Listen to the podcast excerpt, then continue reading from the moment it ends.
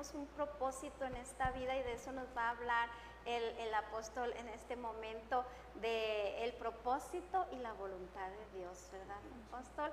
Pues qué importante tema y es necesario eh, saberlo, pero fíjese, a mí me han dicho algunos jóvenes, algunos jóvenes o adolescentes, sí, pues todos me dicen que tengo un propósito, pero ¿cómo voy a saber cuál es mi propósito? ¿Verdad? De ahí es donde necesitamos saber cómo lo vamos a descubrir. Amén. Pues adelante, apóstol, vamos a hablar de ese Gracias, sí. tema. Vamos a compartir, pues. Hay un versículo, un pasaje en Efesios capítulo 1, versos 11 y 12, y dice, en él asimismo tuvimos herencia, habiendo sido predestinados conforme al propósito del que hace todas las cosas según el designio de su voluntad, a fin de que seamos para alabanza de su gloria, nosotros lo que primeramente esperábamos en Cristo. El versículo 12 nos enseña claramente que el propósito de Dios, el objetivo de ella, es que nosotros traigamos gloria a Dios. O sea, si queremos el propósito de Dios, tenemos que entender que es para la gloria de Dios.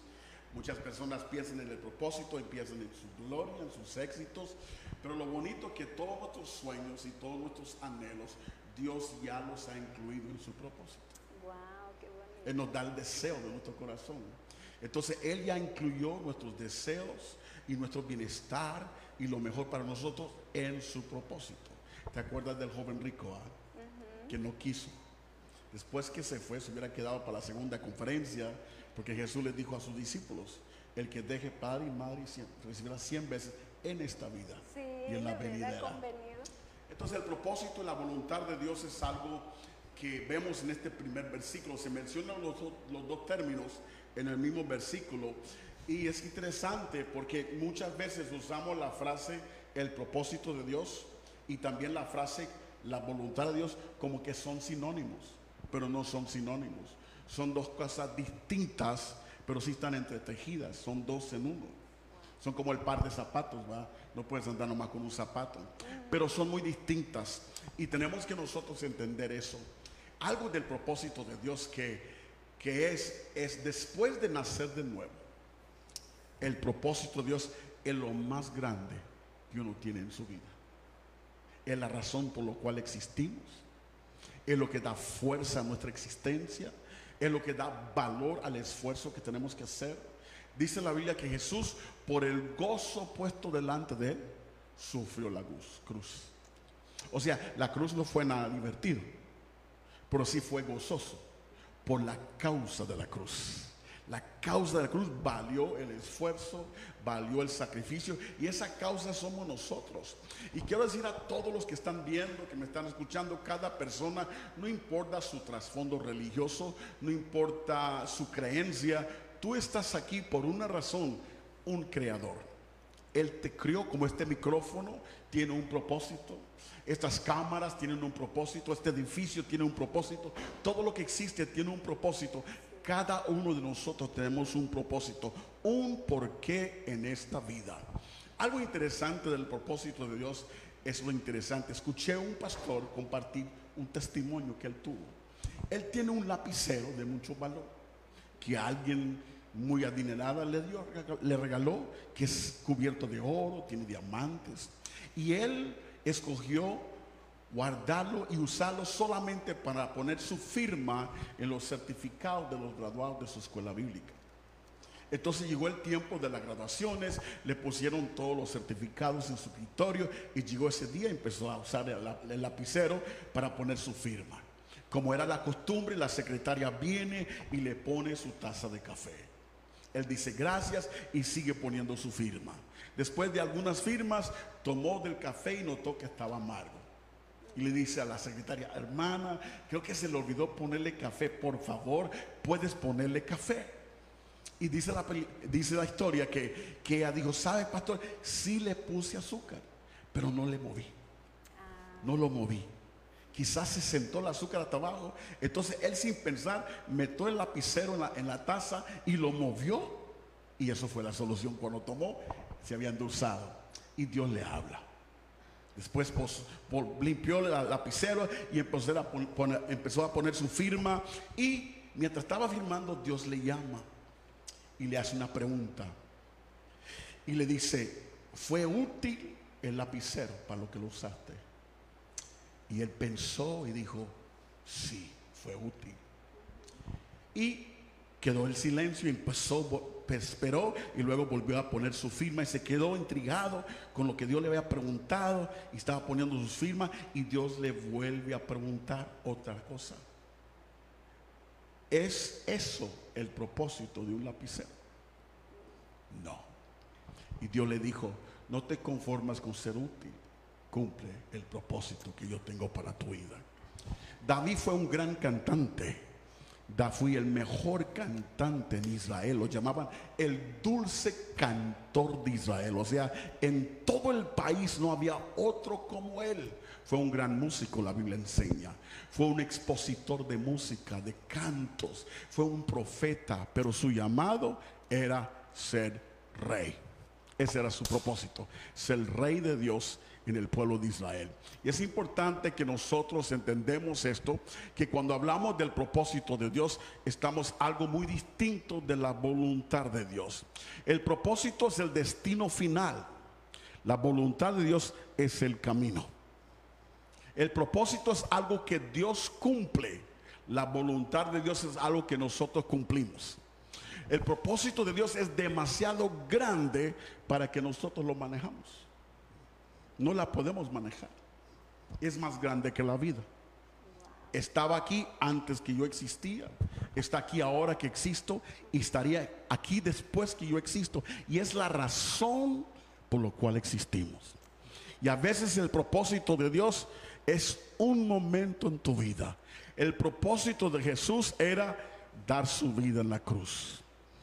Nació y creció y vivió toda una vida para ese momento.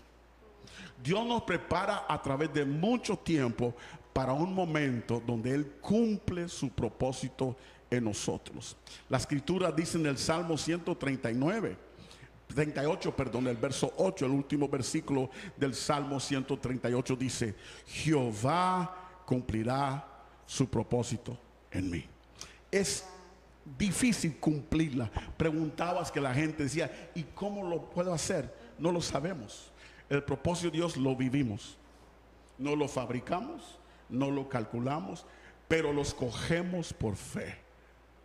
Yo creo que Dios tiene un propósito para mi vida.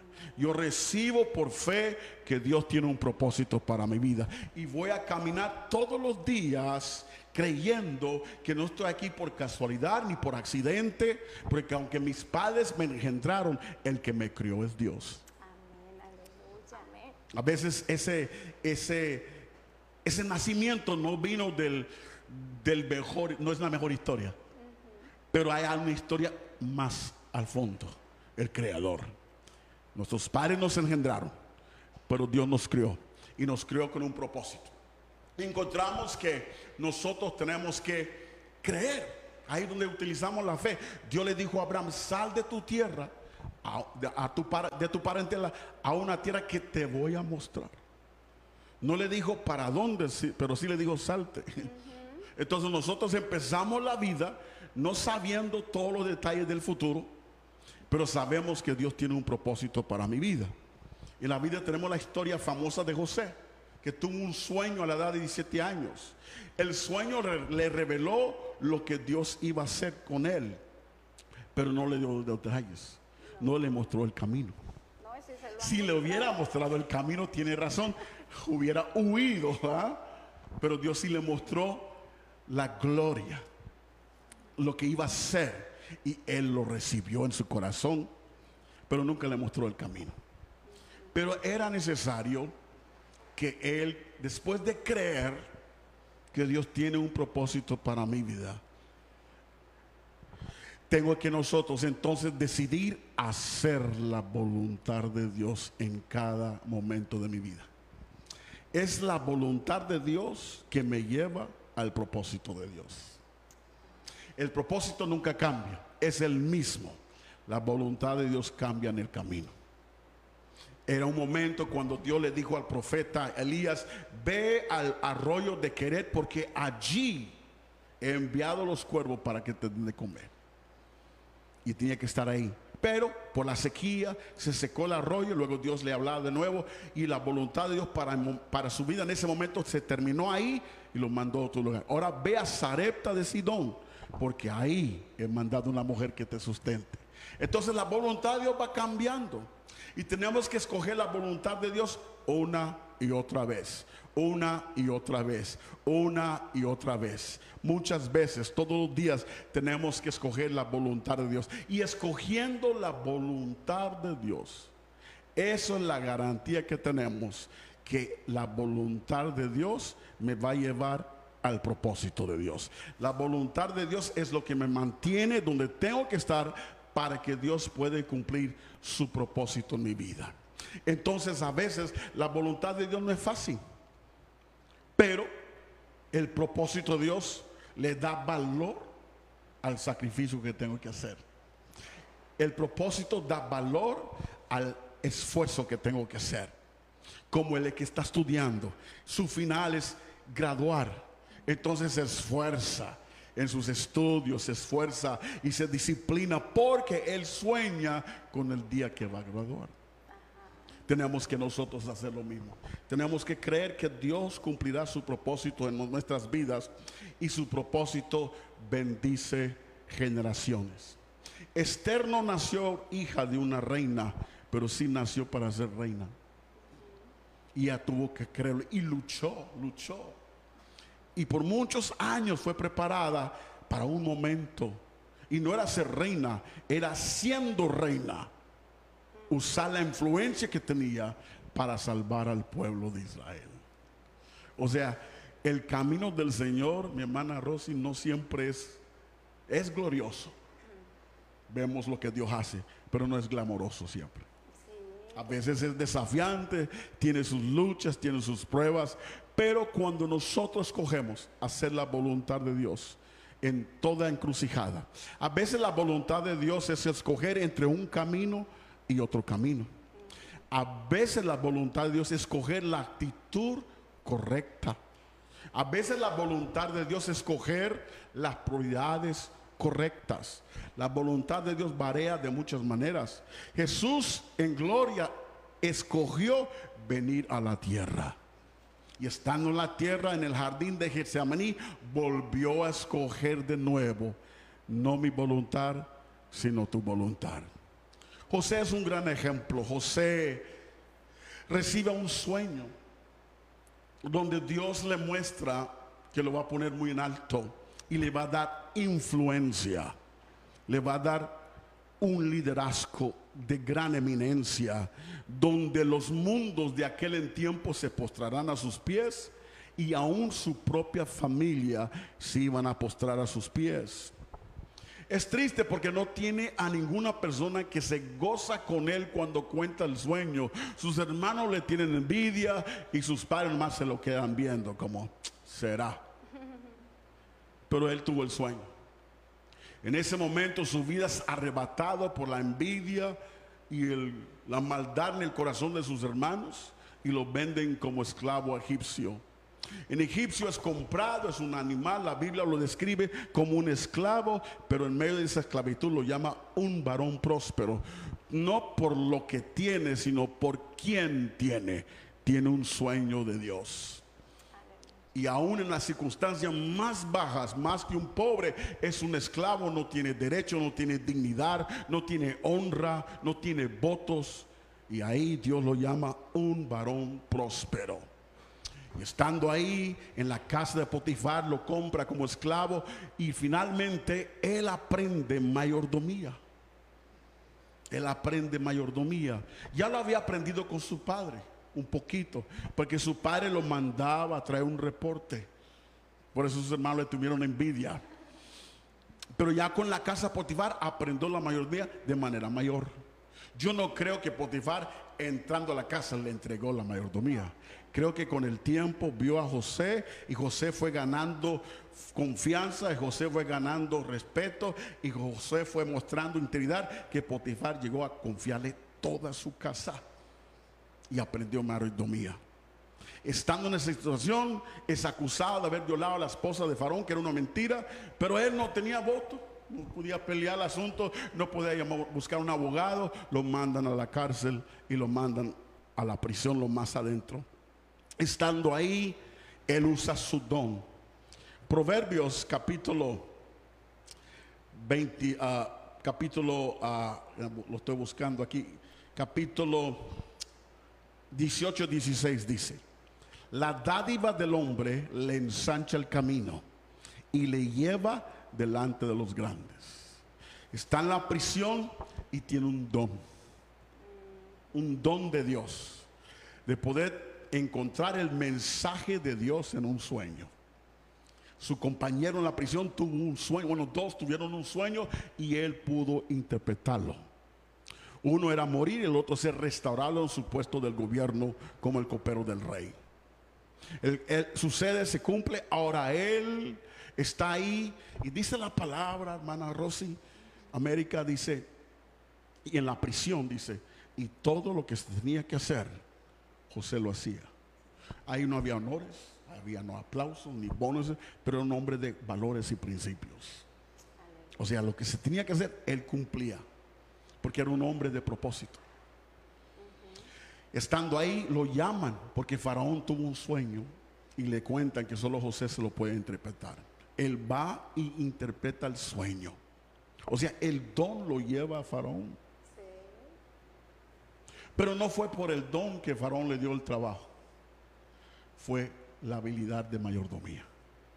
Porque cuando Faraón cuenta el sueño, José le dice, mira, va a haber una sequía, le interpreta el sueño, va a haber una sequía, y, y aún así Faraón se queda en blanco, no sabe qué hacer.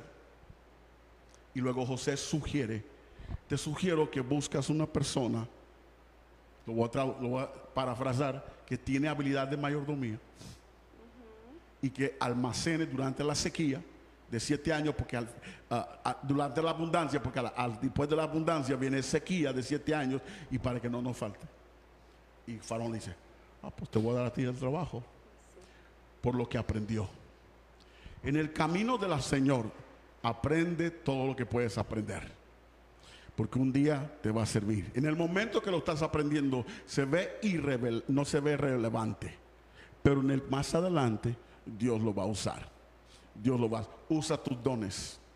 Usa tus dones, cumple la voluntad de Dios, aprende habilidades, aunque te encuentres en circunstancias donde estás aprendiendo algo que no quieres aprender. Pero aprende, porque Dios lo va a cobrar después. Era necesario que José fuera a Egipto, porque en Egipto estaba el poder. Estando en Egipto era necesario que fuera a la cárcel, a la casa de Portifar, perdón, para aprender mayordomía. Estando en la casa de mayordomía, tuvo que ir, la casa de Potifar, donde estaba aprendiendo mayordomía, tuvo que ir a la cárcel, porque ahí conoció el hombre que lo iba a conectar con Faraón. Y de ahí tuvo que conocer a Faraón, para luego el propósito de Dios cumplirse en su vida, la cual era salvar su familia No, qué tremendo. salvar su familia. Ese es el propósito de Dios. Todo eso José no lo pudiera haber manejado.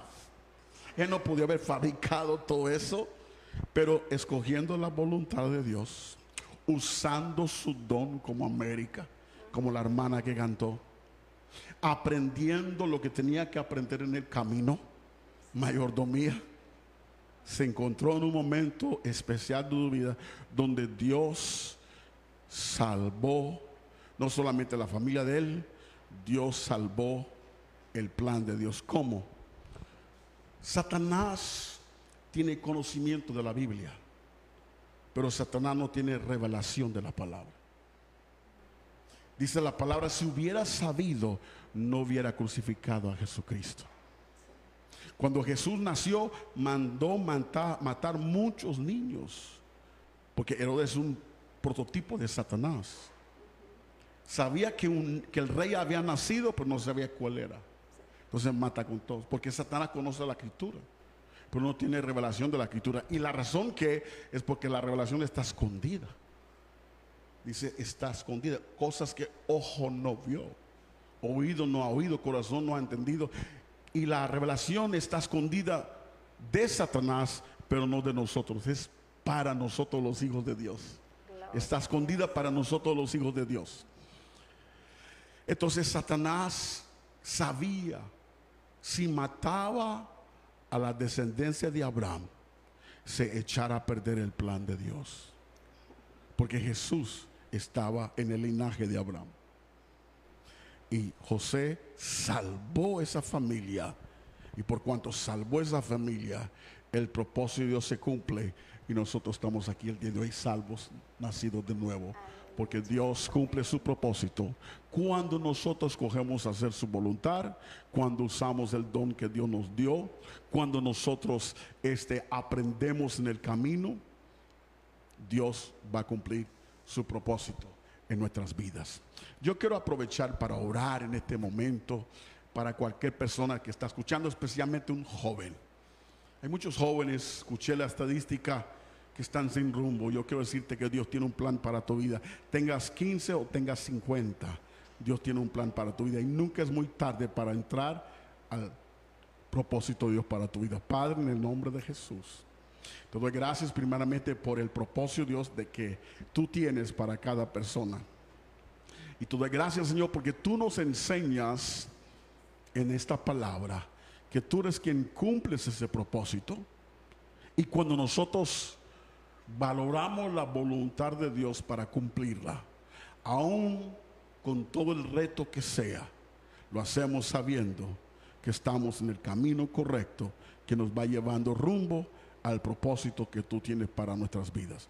Yo te pido tu propósito en la vida de cada persona en toda esta área de Monclova, Castaño, Frontera, San Buena, toda esta área, Señor. En la vida de cada persona y que establezcas tu reino en Cristo Jesús. Amén y amén.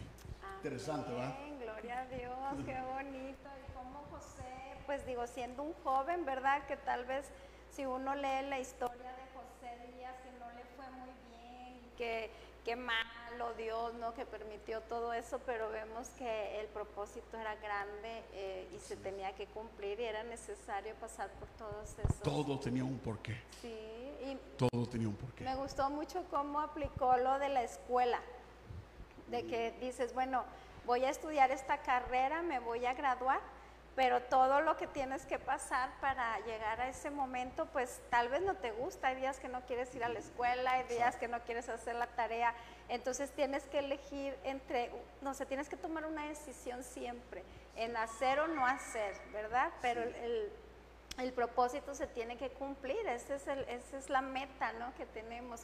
Qué, qué bonito, eh, pastor, eh, esta enseñanza. Y qué importante, como decía, que me llamó la atención eso de que el propósito nunca cambia, pero la voluntad sí, de Dios, la voluntad de Dios. Y hay una frase que puso aquí usted, el propósito de Dios es el destino, pero la voluntad de Dios es el camino. Sí. Qué, qué bonito.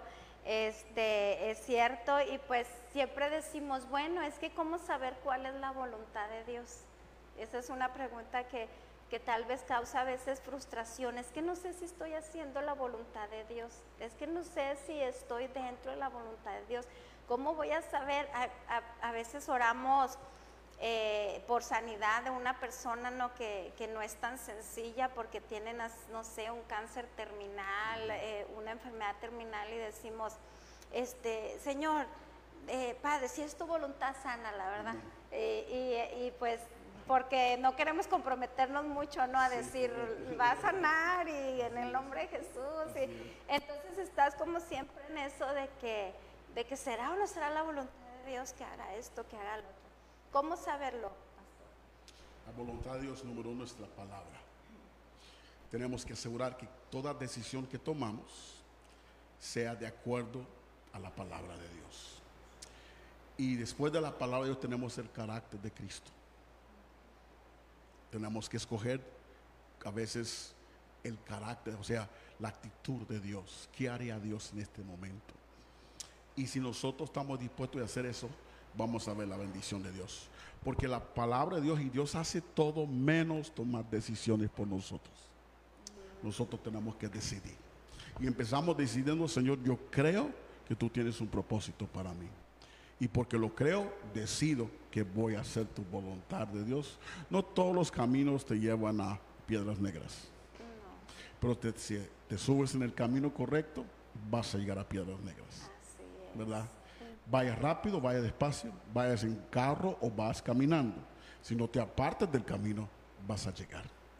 Y la voluntad de Dios, hacer la voluntad de Dios es cumplir con la palabra, cumplir, hacer cosas que a Dios le agrada. A veces es una actitud, dije eso, ¿va? Hacer, yo me voy a humillar. O sea, tengo la opción pelear humillar. A veces hay momentos de pelear, pero pelear honradamente. Pero a momentos se nos toca humillarnos, dejar que Dios pelea por nosotros. A veces la voluntad de Dios es una actitud. A veces es una decisión entre una cosa y otra cosa. Y si por alguna razón nos desviamos y nos cogemos correctamente, el Espíritu Santo nos vuelve a poner en el camino para que llegamos. Mientras estemos, este, pues continuamente buscando, ¿verdad? Claro, Del Señor. claro. Aquí usted, este, puso algunos puntos de, de cómo el ejercicio de tu fe para recibir. Y hay una parte, este, donde nos habla de que escoger hacer la voluntad de Dios, ¿verdad? Teníamos ahí un texto de Lucas 22, 42, donde Jesús está diciendo, Señor, pues yo no quisiera, ¿verdad?, pasar por esto porque es difícil. Muchas veces no queremos, eh, pues, pasar por una enfermedad, no queremos pasar por una crisis, no queremos, o sea, si le hubiesen preguntado a José, José, ¿quieres que, que tus hermanos te, te vendan y que estés en la cárcel? Pues obviamente hubiera dicho que no, ¿verdad? Correcto. Entonces igual Jesús aquí dice, este, pe- eh, pero pues que no se haga mi voluntad, sino la tuya, Señor, ¿verdad? Porque el propósito se tiene que cumplir. Siempre puesta la mirada en, en- en el final, ¿no? En cumplir la voluntad. Pero hay otra parte aquí de los textos que usted este, me mandó, donde dice que todo lo que venga a tus manos a hacer, Hazlo según tus fuerzas. hazlo según tus fuerzas, Eso es lo que hizo ¿verdad? José. Eh, él, a pesar de las, el ambiente no agradable, pero puso el mejor empeño y por eso siempre destacó, sobresalió. Y Dios, Dios premia y Dios premia y bendice la excelencia. Sí, A Dios. Pero el ex- ex- excelencia no es lujo, excelencia es lo mejor que tú puedes dar. exacto. Lo digo porque a veces en los ministerios nos endeudamos y nos metemos en situaciones en el nombre de la excelencia, pero de repente estamos cogiendo lujo por aparentar cosas que no somos. Hay un tiempo de humildad. Jesús hoy es el rey de gloria, pero antes fue un niño que nació Sí. en un pesebre, ¿verdad? Y nosotros tenemos que siempre entender eso. No tengas miedo, toma la vida. Dios te ha dado, no dos, te ha dado una vida que vivir y todos los días cuenta. Amén, amén.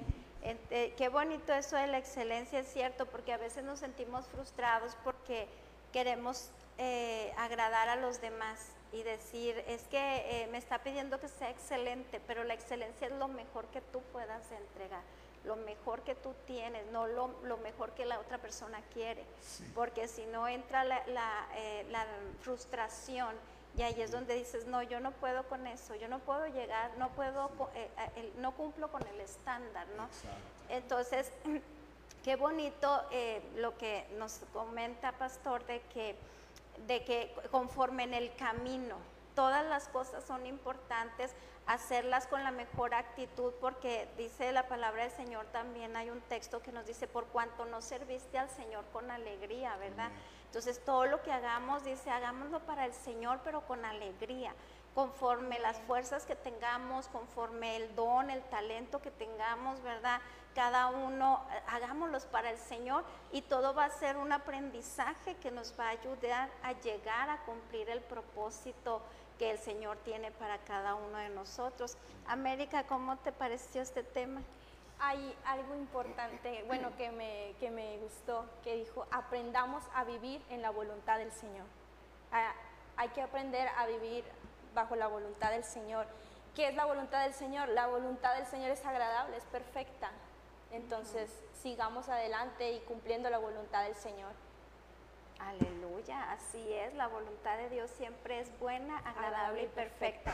Ahí tenemos también ese texto eh, por ahí, eh, ahí lo estarán pasando en pantalla. Y pues qué, bendición, pastor, eh, tan importante este tema porque pues muchos no saben ni para qué están en la tierra, piensan que han sido un accidente de la naturaleza, que porque no fueron hijos deseados o porque no nacieron dentro de una familia eh, estable o porque no conocieron tal vez a, a sus padres, porque están siendo abandonados, piensan que no tienen una razón de ser ni de existir, pero estamos viendo que todos tienen un propósito Sí. que es alabar y glorificar el nombre de nuestro Dios con nuestra vida. ¿Y cómo lo vamos a hacer? Apegándonos a su palabra, porque su voluntad siempre es buena, es- siempre es agradable y siempre Siempre es perfecta. perfecta. Y así que la edad que podamos tener, seamos pequeños, seamos grandes, no importa, pastor, eh, así sea un día de vida que tengamos, podemos eh, tener este remedio todavía, Sí. tenemos esperanza, amén.